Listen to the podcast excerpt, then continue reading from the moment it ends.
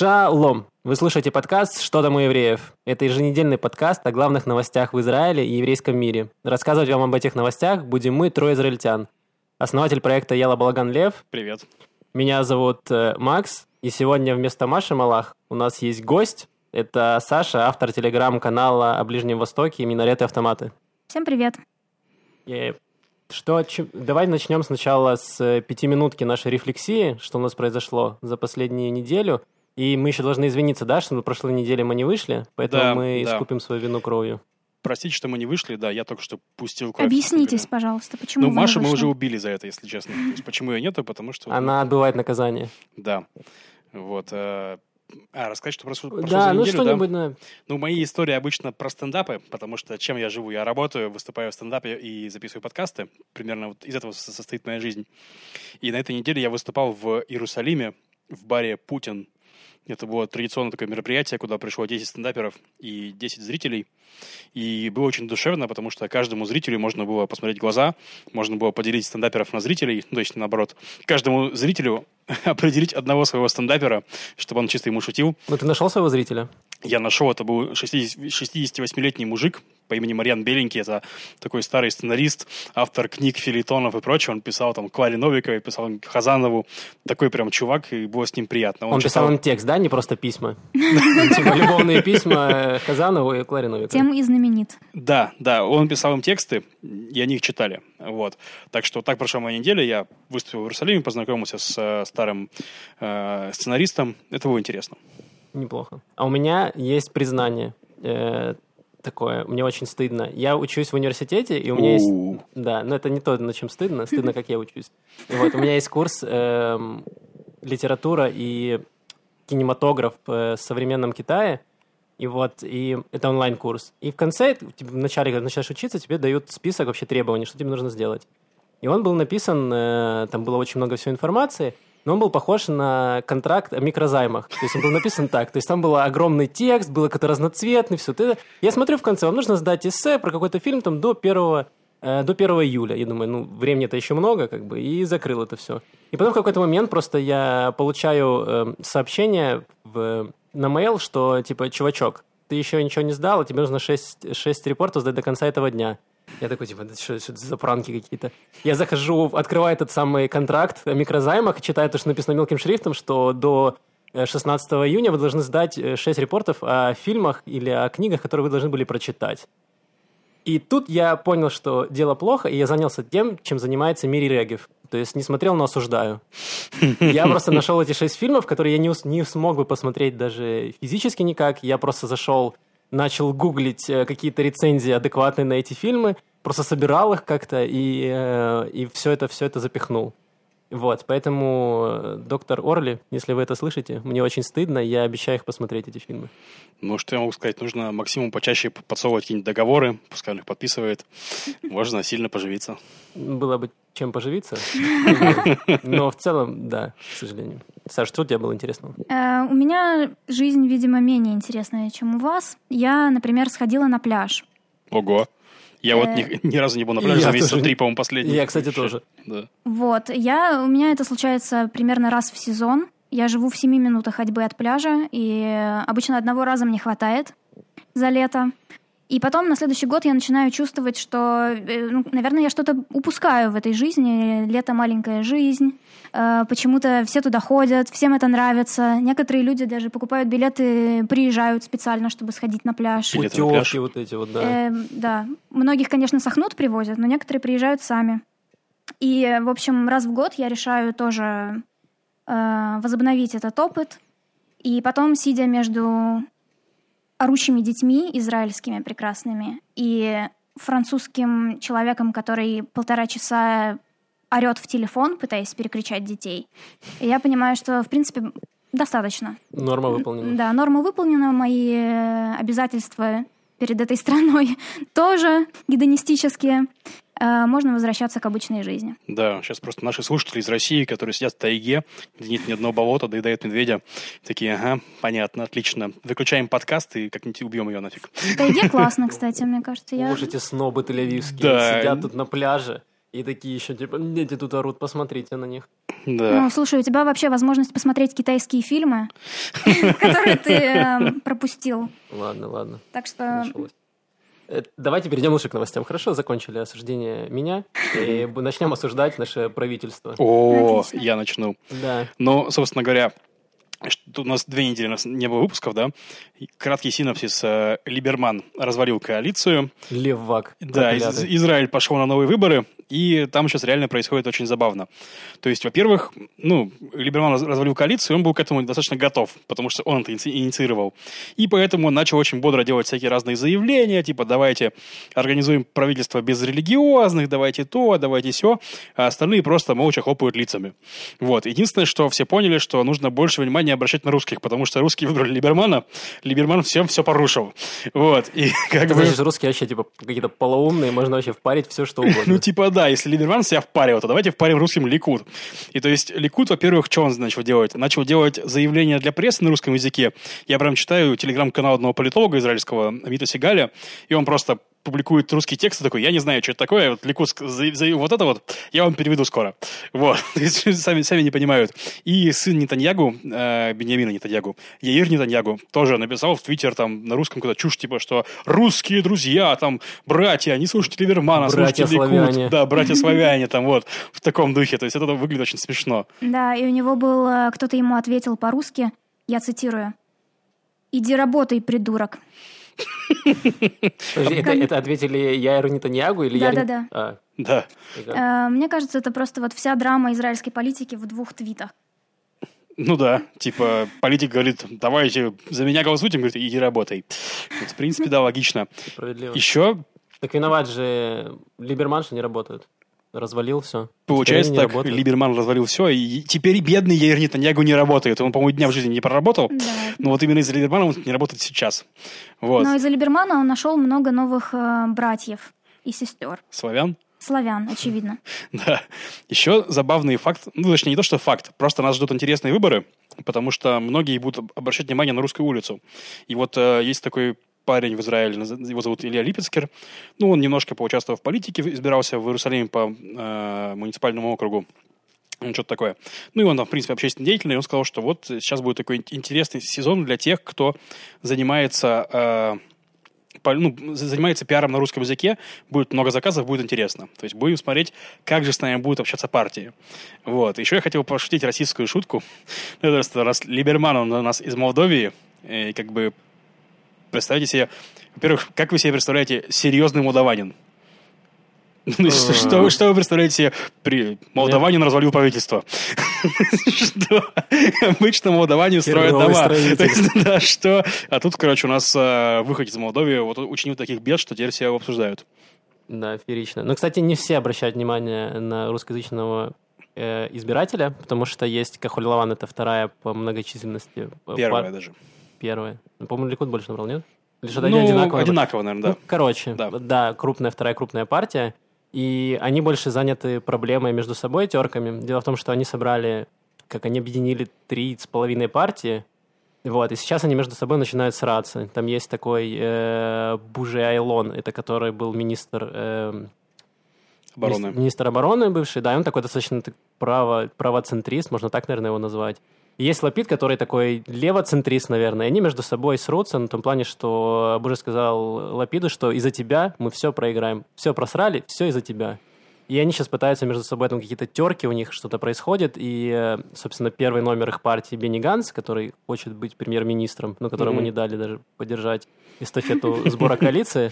Вот, он говорит, ребята, ребята, подзавалите, пожалуйста, нам тут еще сейчас выборы э, пытаться выиграть. Но, честно говоря, звучит все очень плохо, потому что они могут и не дожить, да, собственно, до выборов цельной Ну да. партии. И все это не очень хорошо для тех, кто хочет э, не только Биби.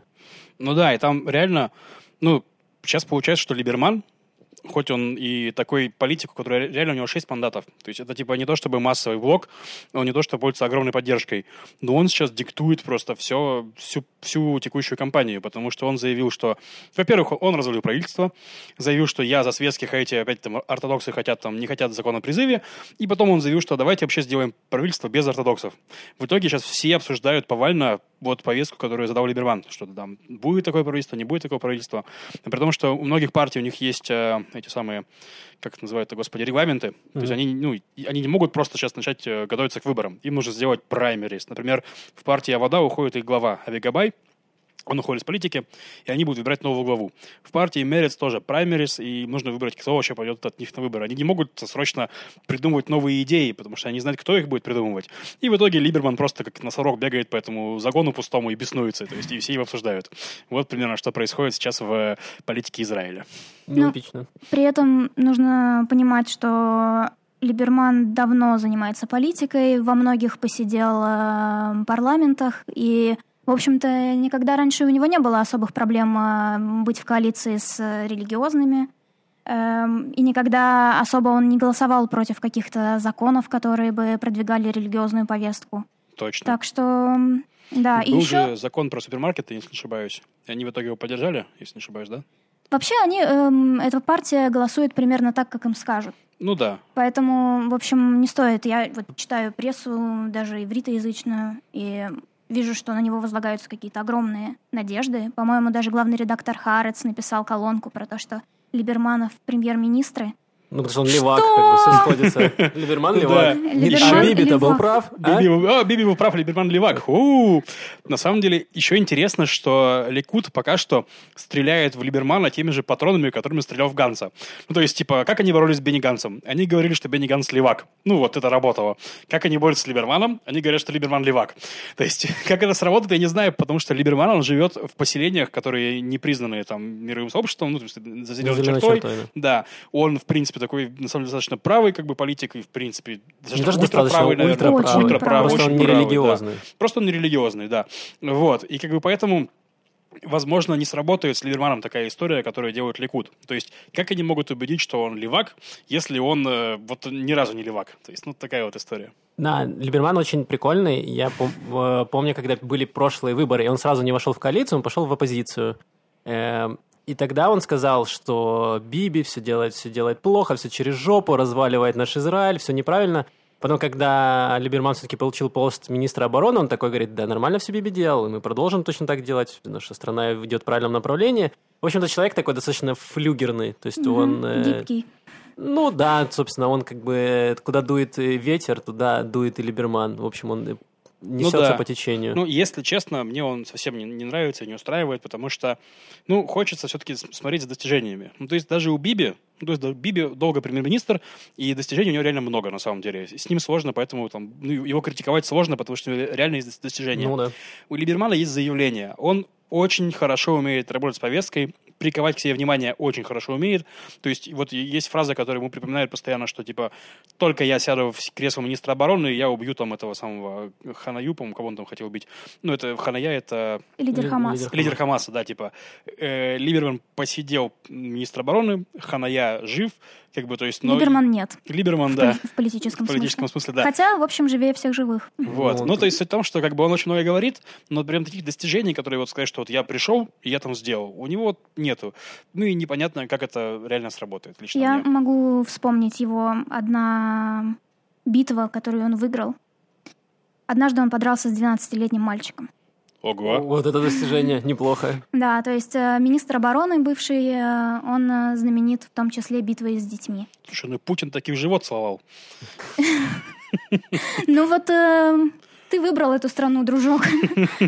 Так подожди, а зачем он дрался? Ну, как бы, ну, есть какая-то история? Не знаю, это, как бы, ты хочешь, чтобы я тебе рассказала историю, которая бы тебя подвела к мысли, что 12-летний мальчик сам виноват. Он отобрал игрушки у Либермана. Как бы, какое оправдание ты хочешь от меня услышать? Я не знаю, Там был какой-то конфликт конфликт с ребенком Либермана.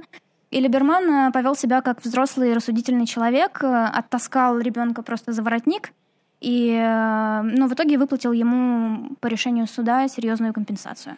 Отличная история. Давайте закончим на Либермане, а то у меня... Давай, давай перейдем к другой новости. А, про... Я хотел просто по фану рассказать вам про то, чем занимаются у нас эти бывшие министры, бывшие главы, главы Моссада. То есть Моссад — это наша внешняя разведка. Израиль очень известен Моссадом. Легендарная. Легендарная. Она убивает людей, она похищает людей, она там ворует у Ирана всякие разные там миллионы дисков с информацией про ядерные реакторы. То есть очень много чего делают.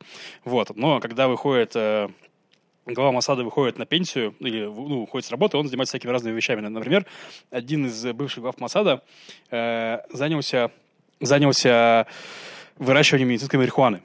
То есть, э, ну, возглавил компанию, которая занимается медицинской марихуаной. И причем в новости написано, что его туда позвали, потому что он может, его связи во внешнем мире помогут ему наводить там продажи. Вот. Хочется какие связи? Агенты? Как это будет работать? Ну, отличная система вербовки такая. «Эй, Пацан, не хочешь что-то? Да, да, да, вербовать дилеров он будет вербовать. Ну, это- в том нет чуваков такой. А ты знаешь что-нибудь там, э, что-нибудь знаешь там про того чувака? Да, у меня тут есть для тебя кое-что. Как э, ба- бартер давай настроим. Да. А другой бывший глава разведки, он э, заявил, что избиратели Нетаньягу — это люди, уровень которых ниже Плинтуса. Ну, то есть просто чувак такой, короче, я был... Я видел разных людей. Я был главой Масада. Вот, избиратели Нетаньягу самые тупые просто люди в мире, как бы. Вот, это тоже забавно. И он же прокомментировал, то есть Нетаньягу недавно назначил Бицалеля Смотрича, это такой правый, очень религиозный активист, министром транспорта. То есть, ну, он сказал, посмотрите на Смотрича вообще, кто хочет жить в стране, которая рисует Смотрич, что за дебил? Избиратели Нетаньягу просто тупые, вот. Еще никто так не обижал жителей Бершевы. Это просто статистика. Про Моссад, э, в принципе, мне не кажется, что выращивать медицинскую марихуану после работы в Моссаде это какой-то такой уж э, необычный карьерный ход. Мне это кажется, просто он стресс снимает. абсолютно, абсолютно. Мне кажется, что работа очень нервная. Э, Ситуации бывают разные. И я вот читала недавно такую историю, как раз я прочитала книгу про историю Моссад и про все вот эти вот убийства, похищения и прочие прекрасные вещи, которые они делают. И э, я думаю, что им, э, в принципе, наверное, выдавали эту марихуану за вредность вместо молока. И эм, иначе как объяснить, например, историю про то, как э, один из глав Масада был просто одержим идеей убить Арафата? Мгм. Это было когда-то там в конце 70-х, по-моему. А, И очень долго пытался это сделать, все это никак ему не удавалось, и в итоге, видимо, от отчаяния Масад нанял какого-то полупсихолога, полуэкстрасенса, который пообещал им, что э, они, он, значит, сможет э, загипнотизировать палестинца, внушить ему, что он ненавидит э, Ясера Арафата, и, э, значит, пойдет и убьет его. И они потратили на это очень много времени, много месяцев. А, В итоге палестинец, которого они вообще-то вытащили из израильской тюрьмы, он там сидел себе спокойно. А, Палестинец сказал, все, я готов, ненавижу Ясера Арафата, отпускайте меня. И они дали ему оружие, они переправили его через реку Иордан, отправили на территорию Иордании, и буквально через несколько часов поймали какой-то внутренний иорданский радиосигнал и узнали, что чувак просто пришел в первый же полицейский участок, сказал, что ему год пытались израильтяне промыть мозг, и, пожалуйста, дайте мне теперь э, политичес- политическое убежище. И получил его. Ну, так Нет. мы знаем, что Иордания — это более хороший вариант, чем израильская тюрьма, как минимум. Ну да. Но целом. также мы знаем, что, наверное, связи с медицинской марихуаной начались у Масада Ну задолго до сегодняшнего дня. Возможно, они были медицинская кислота. Да, а возможно, а возможно наоборот, если бы они курили медицинскую марихуану, они бы попустились немножко, и э, этого унизительного эпизода бы не случилось. Не, ну история, конечно, дикая, да, такое ощущение, что просто, типа, у меня есть такой психолог, он э, занимается нейролингвистическим программированием, он может убедить кого угодно, сделать что угодно. И они такие, отлично, давайте попробуем. Он начал с того, что убедил их сделать это вообще этот план, да? Да, да, да. Смотрите, такой, вы выделяете кучу денег и времени, а мы сейчас такое замутим, ребята. Просто. Непло- История шикарная, конечно. Абсолютно, да. Но у меня есть еще одна история, не Так. менее шикарная. Это произошло на прошлой неделе. Эм, поймали... Пошел скандал большой, потому что э, русскоговорящего, такого, скажем, вы- выходца из э, стран СНГ наказали в армии за то, что он хранил колбасу рядом с сыром. Ба-ба-ба-бам. Это был такой прямо за- заголовок. Просто наказан. Религиозный диктат, шок. А в чем проблема колбасы и сыра? Э, ну, нельзя хранить, не кошерно. Ну, А, кашрут. Мясо, да. Мясо с молочным, типа, считается не очень. А там разные холодильники, да? Ну, Вообще, да, есть, есть холодильник для молочки, есть э, холодильник для мясного. Мгм. Вот. Ну, что, собственно, какие были аргументы защиты в данном случае солдата? Что якобы холодильник находился в казарме, где были только светские, э, то есть, в принципе, они, они кашрут не соблюдают, им было по барабану. И вот, и он положил, э, просто хранил там э, колбасу, и каждую неделю у них проходит какая-то проверка, где приходят там офицеры и проверяют вообще, устраивают шмон, так, так сказать. Проверяют, что к чему. И вот он нашел, этот, э, нашел эту колбасу и наказал его тем, что он э, забрал у него выходные, то есть на шаббат солдаты могут уезжать домой, Мгм. и вот, и он отобрал у него и закрыл его на базе. Ну, то есть такое меры наказания существуют. И поднялся большой, как обычно, хайп, что среди русскоязычной эм, тусовки в Фейсбуке, что Мгм. якобы вот наказывают солдат э, чертовы... чертовы- Религиозные, чертовы религиозные, Да. ужасные там эти досы, ужасно. Вот фу. был бы Либерман, Да, да, такой да, да. херни бы не было. Ну, кстати, наоборот, Либерман же выступает за то, чтобы религиозных призывали в армию. Ну и да, это, я думаю, усилит как раз все эти регуляции в области кашрута и прочего. справедливо. Так что, да, нужно Чертов бы... Либерман. Да. В плане кашрута в армии я читал книгу э, «Воспоминания первого армейского равина». То есть в армии есть равин, который следит как раз за всей этой штукой. И вот он рассказывал, как он, вот его наняли этим армейским раввином. И он первое, что сделал, он э, сделал так, что все кухни стали кошерными. Для этого нужно провести ритуал кошеризации, ну, там, убить кошку, вы, вы- вы- выпарить, там, ну, всякое, короче, я не знаю. Как- Как-то религиозные у них есть вот ну, ри- ритуал кошеризации. И вот, короче, он пять часов под пулями, там, под обстрелом, значит, шел, каши- заши- закашировал кухню, пошел обратно. И потом ему приходит э, звонок, что, мол, вы знаете, у нас тут это, э, арабы напали на местную ферму, и наши солдаты, которые светские, поломовили зверей, как бы, и пожарили их на кошерной кухне, и кухня теперь снова не кошерная. И он пошел обратно, и пока он там шел, там 10 часов э, религиозные солдаты не могли есть, потому что кухня была не кошерная, и они не могли готовить еду. Он пришел, провел ритуал, пошел обратно, вот, естественно, они там снова стали готовить еду. Вот, такие вот проблемы были. Новости сверхдержавы. Да, Да. еще, кстати, у меня тоже еще одна история про ту же тему, пардон, я байки травлю. Не-не, отлично, мне, мне нравится. Друг служил в армии, а там же, ну, у вас не только в кашруте есть э, разные места для, э, ну, разные холодильники для еды, но и разная посуда. Разделяется все, нужно сказать, разные две раки, кухни. две раковины. Кухня есть, молочная, да. кухня мясная, да. И то есть, соответственно, посуду тоже нужно мыть разными губками. Ну и вот заходит его командир, а мой друг моет посуду, моет зеленую посуду красной губкой. Как он посмел? И он такой, ты что Дерзость. делаешь? Он такой, ну посуду мою. Так, зеленую посуду моешь только зеленой губкой, красную убираешь, и больше, а, не так точнее, и этого разговора между нами не было. Никто не должен об этом узнать. Вот потому что если бы все узнали, то кухню бы пришлось кашировать, это ритуалы, там, кошки и прочее. Никто этого не хочет. Да, это сложный процесс. Вообще все, что я знаю про израильскую армию, говорит о том, что недостаточно там дисциплины для того, чтобы следить за губками.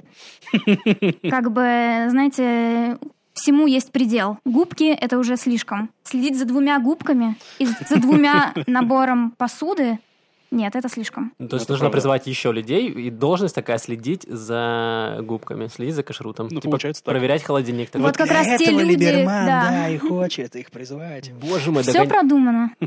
Либерман, ты стратег, а? Многоходовочка. А вы все говорили Либерман, Либерман, ничего не понимает. Либерман шарит. Вы просто не понимаете ничего. Эм, да, но у нас не только в армии м, религиозные новости преобладают э, в последнее время. В частности, Лев вот уже сказал про прекрасного, одного из любимых героев, насколько я понимаю, этого подкаста. Бецалель Смотрич. Сразу после Либермана. Да. Либерман Сразу номер после- один. да. Да. Э, Бецалель Смотрич, человек э, религиозный и таких э, довольно экстремистских взглядов, э, стал у нас министром э, транспорта. И другой человек по имени Рафи Перец, он стал также религиозный человек, он стал министром образования. Эм, Они министры так называемого переходного правительства, да, то есть до сентября, Мгм. до следующих выборов. И вот про Рафи Переца как раз э, он был в, в какое-то время своей жизни как раз главным раввином э, армии. Мгм. А, Это одна такая довольно нелепая должность, по-моему. Так. А сейчас, э, а сейчас он министр школьных каникул. Да, да, да, тоже было. Потому Сейчас- что. Это потому как что как раз в диджей? сентябре... Ну, типа, знаете, как аниматор, вот на школьные каникулы, им нужно найти человека, который будет развлекать. Они такие, возьмем его. Школьный, он будет главный за школьные каникулы. Как мы развлекаемся этим летом? Да, ну вот он уже сказал, что, в принципе, математика не так важ- важна в школах. Эм, Как тусовки. Ним э, тусовки он хочет устраивать э, у стены плача и всем выдавать э, детям Библию. ну, там, Тору, Мгм. whatever. Отлично. Это грустные какие-то Эм, тусовки. Ну, не знаю, мне кажется, смотря какие куски э, Людей? Библии А. зачитывать при этом. Кстати, знаете, да, что когда эм, когда старый город Иерусалима э, снова присоединился к Израилю в ходе шестидневной войны, эм, была такая была статья в Хаарец с предложением устраивать э, дискотеку перед стеной плача, и заголовок этой статьи был «Дискотель». Да, я, кстати, помню эту новость.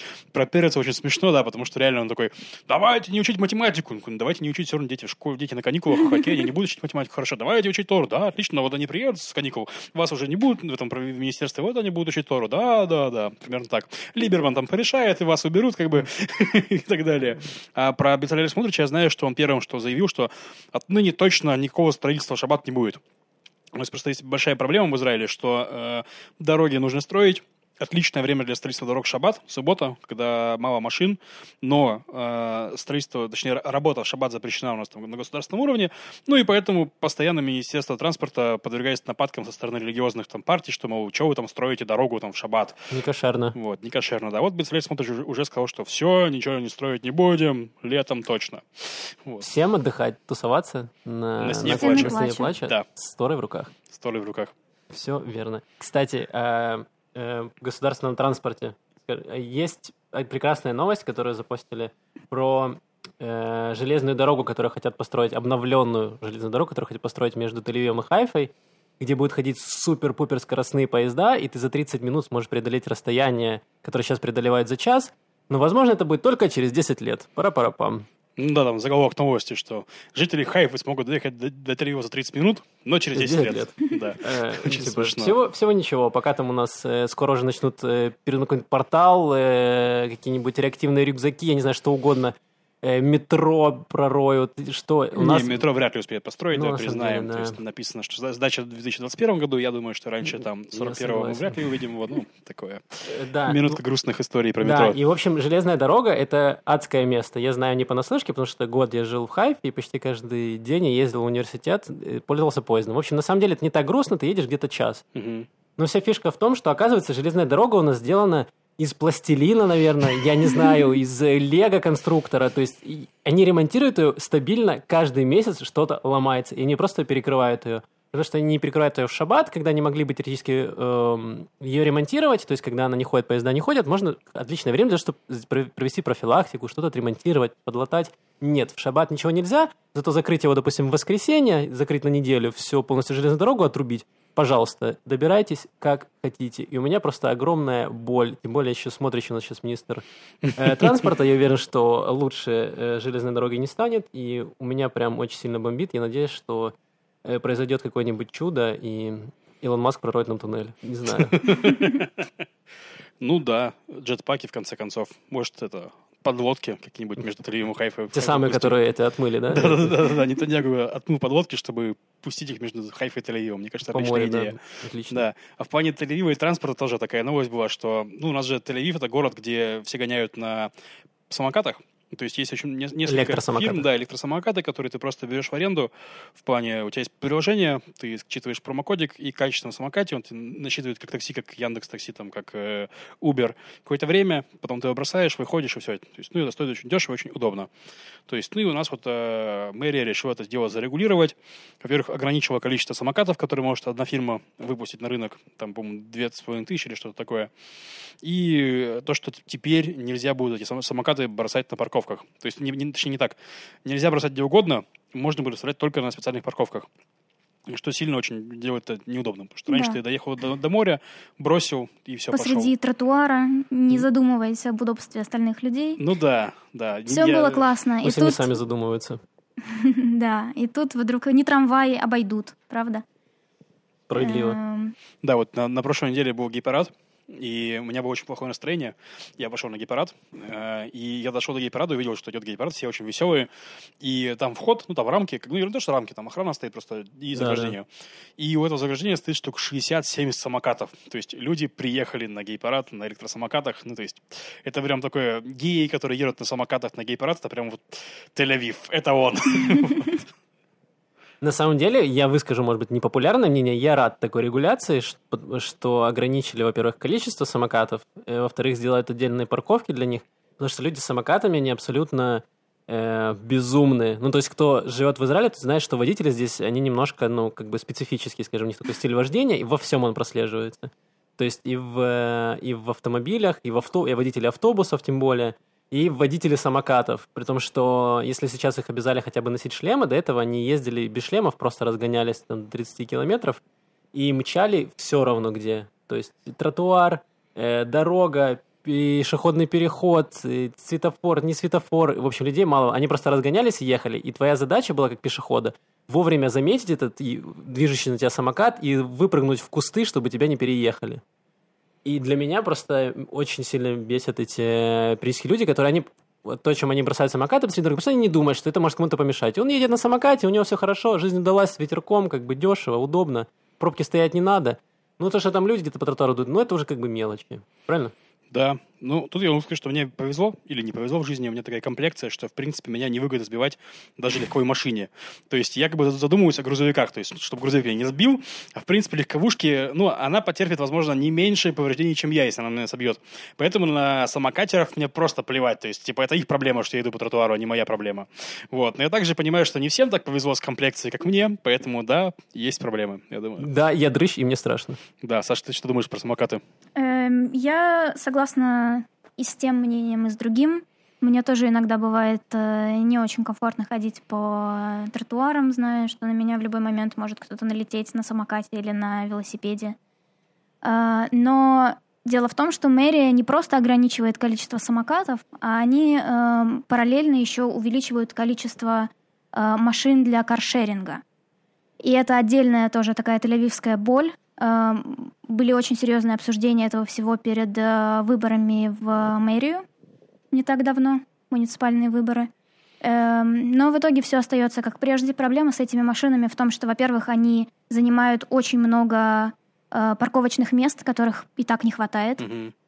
Во-вторых, э, это частная, по-моему, компания, которая, в общем, получает огромное количество субсидий от мэрии. И в-третьих, э, этими машинами пользуются люди, которые э, приезжают в Тель-Авив, они живут здесь. То есть те э, люди, кто, если бы этих машин не было, пользовались бы общественным транспортом. И, может быть, это сподвигло бы мэрию города развивать общественный транспорт. Не только поезд через 10 лет, который запустится, может mm-hmm. быть, что-то бы изменилось э, гораздо скорее и гораздо ближе к нам. Но, к сожалению, нет. К сожалению, так ну, не случается. я не так негативно отношусь к каршерингу, к этому. То есть у меня есть несколько знакомых, именно тель которые им пользуются. Ну, то есть это все-таки сильно дешевле, чем такси, сильно проще, чем собственная машина.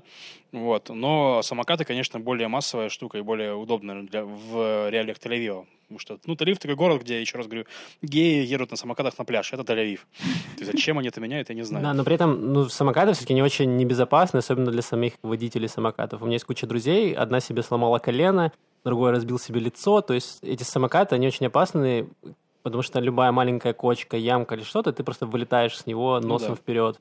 И поэтому в какой-то степени то, что их обязали носить шлемы, это, ну, как бы, может быть, сохранит им жизнь в каком-то... Нет, ну, точно. Ну, в смысле, я так скажу.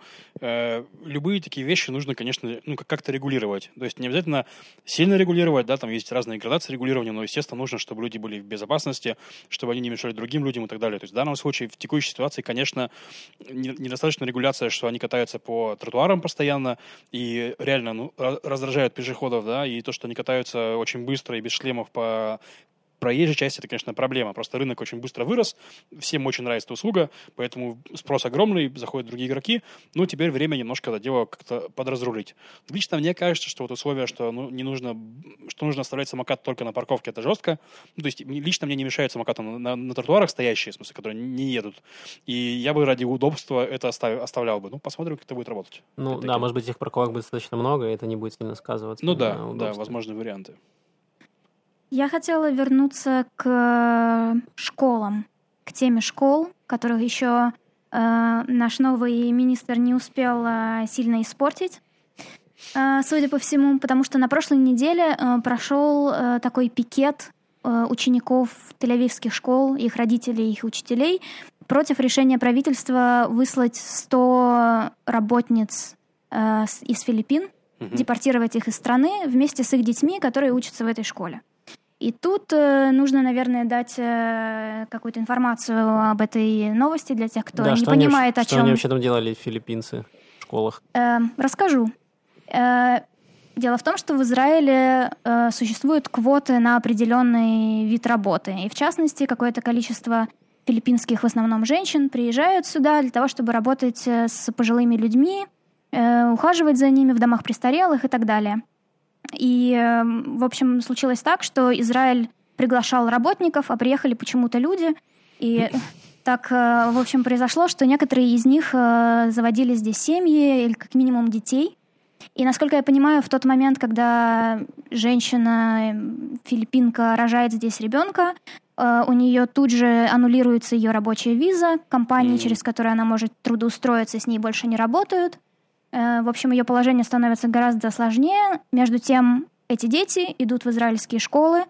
А, Они ничего, кроме Израиля, как правило, не видели. Э, У многих из них нет никакого гражданства. Э, У многих из них иврит первый язык, который у Мгм. них лучше, чем э, родной Ну, язык их понятно, да. родителей. Мам, мам утра Э, И речь идет сейчас о 100 э, женщинах, которых собирают, собираются депортировать. Э, И, в общем, э, израильские школьники, в общем, проявили свою гражданскую позицию и вышли в защиту э, своих одноклассников, собственно, лю- людей, которые не хотят отсюда никуда уезжать, Мгм. которые провели здесь всю жизнь. Эм, И это не разовая акция. Насколько я понимаю, эти 100 филиппинок должны покинуть страну до 14 июля. И э, до 14 июля еще несколько, минимум, таких митингов будет. В частности, следующий будет в понедельник на Кикара Бима. Так что, если вы тоже хотите выразить свою солидарность с филиппинскими э, работницами и их детьми, приходите туда или Мгм. нет. А есть какие-то уже результаты? Ну, чего добились? Какие-то были вопросы, обсуждения? Вообще да, потому что э, в какой-то момент э, там полиция могли обнаружить э, эту филиппинскую женщину без э, каких-то документов и выслать ее там в течение трех дней. Сейчас есть э, правило, что депортация может быть, если у нее есть дети, только в течение летних месяцев, когда дети заканчивают школу, заканчивают учебный год, могут попрощаться со своими э, одноклассниками и так далее. Но оборотная сторона этой медали заключается в том, что дети эти несколько месяцев, которые они ждут депортацию, находятся в огромном стрессе, Мгм. не спят ночами, для них это вообще какой-то конец света, да, потому что они едут вообще непонятно куда. А, И, в общем, это может быть еще в каком-то смысле хуже для них. Ну, конечно, грустная история. То есть, если честно, ну, у меня к этому такое отношение, что если, ну, не сформированное, скажем так. То есть мне совершенно не нравится история, когда депортируют э, людей, которые вот видели только Израиль, по сути. Но мне также, в принципе, не нравится идея, когда люди, ну, используют эту вот квоты для именно на- натурализации. То есть изначально квота была, ну, то есть ты правильно говоришь, для работников приехали люди, людям реально бывает, что они заводят семьи, заводят детей и тому прочее, это абсолютно естественно. Нужно просто это как-то, конечно, урегу- урегулировать. Ну, то есть сейчас, если это так, так урегулировано, что если ты заводишь ребенка, то теряешь визу, это, наверное, ну, жестковато, как бы. То есть я думаю, что ну- нужно больше проявить внимание к разным ситуациям. То есть если это злонамеренно, ну, как злонамеренно, то есть если женщина приехала с целью И злонамеренно родила ребенка ну, здесь. ну, пардон, да. Я, ну, злонамеренно, если это было ее намерение натурализ- натурализоваться в Израиле через там э, ребенка, да, Ох бы- эти хитрые филиппинки. да, да, приехали, понарожали тут, короче, Мгм. филиппинят. Вот, то, ну, можно подумать, если как бы реально, ну, я, я- еще раз говорю, это очень сложная история. И сложно доказывать, но я думаю, что должны быть хотя бы придуманы какие-то механизмы, как это может работать. Я точно знаю, что, ну, например, даже ладно, окей, Филиппины, русские э, израильтяне, даже не только, просто израильтяне, которые привозят себе жену за границы, да, они получают очень, ну, не- очень много проблем у них. То есть они должны там доказывать, что они с женой живут вместе, что они там с женой, ну, то есть он привез не для того, чтобы она получила гражданство, а просто потому что они любят друг друга. Ну, они То есть- получают сначала вид на жительство какое-то Да. время, только с там, Какие-то пять лет, механизмы, да. то есть есть, получается, да, то есть просто нужно их также распространить на, Филиппин, на филиппинок. Э, Ну, в большинстве, насколько я знаю, западных стран предусмотрена процедура, когда если ты легально находишься в стране какое-то количество лет, ты можешь Ну да. подать там на вид на жительство сначала, Да. потом на гражданство.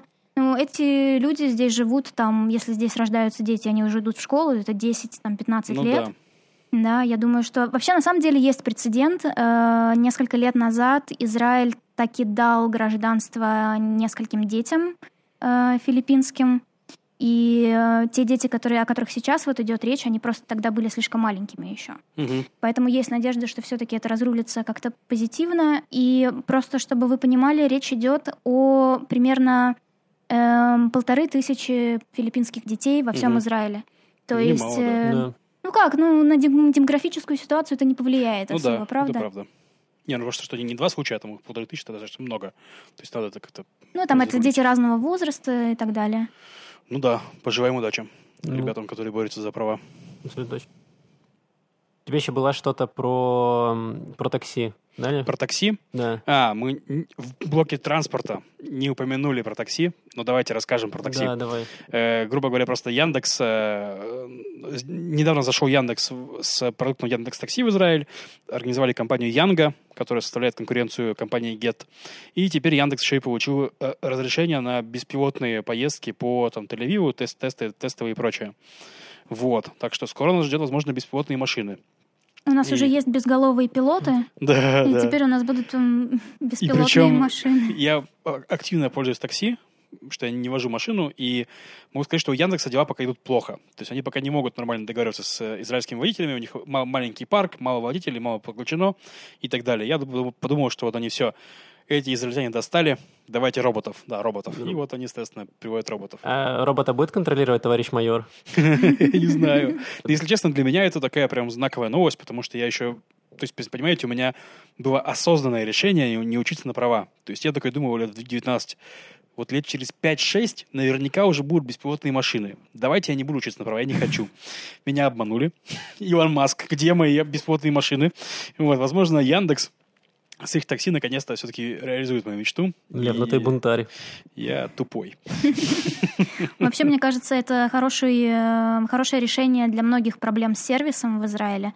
Можно еще, пожалуйста, фалафели без продавцов, там, эм, что И и- чиновников без чиновников. да, всякие Дапним без э, вот этих прекрасных женщин, которые там ничего не знают. И детей, Опять же- которые не кричат. Роборебенок. Прекрасно. Яндекс, пожалуйста. Можно мне девочку Алису там, да? Которые можно поставить на режим беззвучный. Как этого не хватает? Смотри, сколько простора для стартапов. Можно делай не хочу. Поэтому Израиль стартап нейшн, как известно. А у нас пока только вот э, поезда через 10 лет.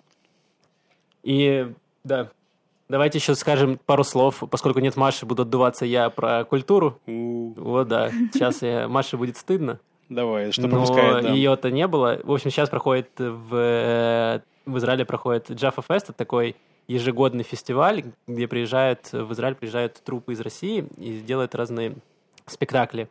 И вот я ходил буквально несколько дней назад на спектакль, который называется «Цирк». Это постановка Максима Диденко, который сделал ее на фильм был советский такой цирк Григория Александрова. Вот. И постановка была такая немножко экспериментальная. Там была Ингиборга Дапкунайт в главной роли, на секундочку. Так. Вот. В общем, постановка была очень странная. Я как не особый эм, знаток театра, я так достаточно так по верхам. Вот. все было синее. Начнем с того, что все было синее. Это, я ничего... Начну с того, что я вообще ничего не знал, что это за постановка. Мне просто сказали, хочешь пойти в цирк? Я говорю, пойдемте. А, мне я там будут животные, мне сказали, нет, только люди в костюмах животных. Я говорю, отлично, мне подходит. Вот. Э, Там были синие львы, и синие собаки, все было синее. Ингеборга Дапкунайта тоже периодически было синее. Эм, Похоже даже на жизнь России, это правда. да, то есть мне когда сказали, что весь спектакль будет синий, я подумал, что, наверное, после спектакля все будут синие. Но нет, оказалось, что во время спектакля все были синие. Но, в общем, там была гениальная абсолютно музыка. э, музыка советского цирка, которая в стиле дабстеп. Я просто аж прибалдел в какой-то момент. Я понял, что меня аж, я начинаю пританцовывать. Вот. э, руки начинают уже, там пошел тектоник. Нормально. Вот, да, музыка была просто гениальная. И самое смешное, что когда в какой-то момент оказалось, что это была живая музыка, потому что там была оркестровая яма, и люди такие со скрипками такие, типа, эй, мы тут есть. И вот тогда зал реально охренел, потому что музыка была очень крутая, и неожиданно было, что она и была живая. Вот, и были очень красивые декорации, все, но у многих возникли вопросы со смыслом, Ну да, я точно знаю, что вот наша Маша, которая как раз таки Да. знаток театра, просто Меня разнесла этот спектакль вообще в своих обзорах в смс-ках. Это такой новый жанр. Обзоры Ну да. в смс-ках. Хотите заказать э, обзор, присылайте смс на короткий номер, и вам пришлют обзор от Да, Маши. да.